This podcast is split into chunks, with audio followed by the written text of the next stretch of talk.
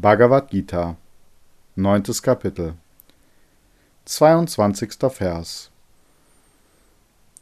Den Menschen, die nur mich allein verehren, an nichts anderes denken und immer die Einheit fühlen, gebe ich mit Sicherheit das, was sie noch nicht haben, und bewahre ihnen, was sie bereits besitzen.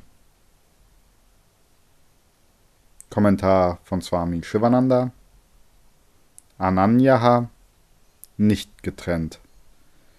Das ist eine weitere Interpretation.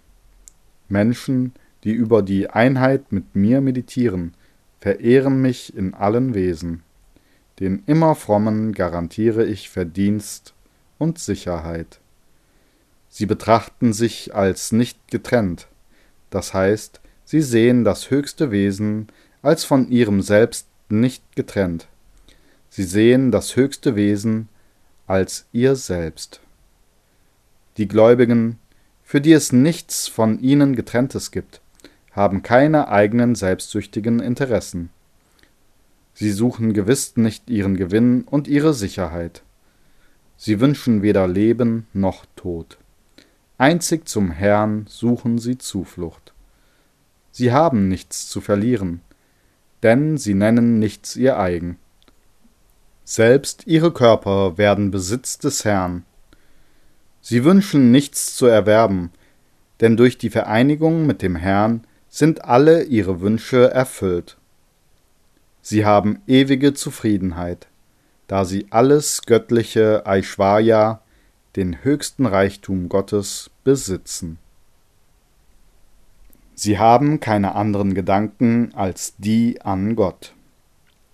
Folglich kümmert sich der Herr selbst um die Bedürfnisse ihres Körpers wie Nahrung oder Kleidung, also Yoga, und bewahrt ihren Besitz für sie, Schema.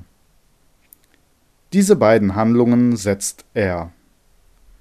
So wie sich Vater und Mutter um die körperlichen Bedürfnisse ihrer Kinder kümmern, so kümmert sich auch der Herr um die Bedürfnisse derer, die an ihn glauben. Sie richten ihren gesamten Geist mit vollem Vertrauen auf den Herrn. Sie machen allein den Herrn zum einzigen Gegenstand ihres Denkens.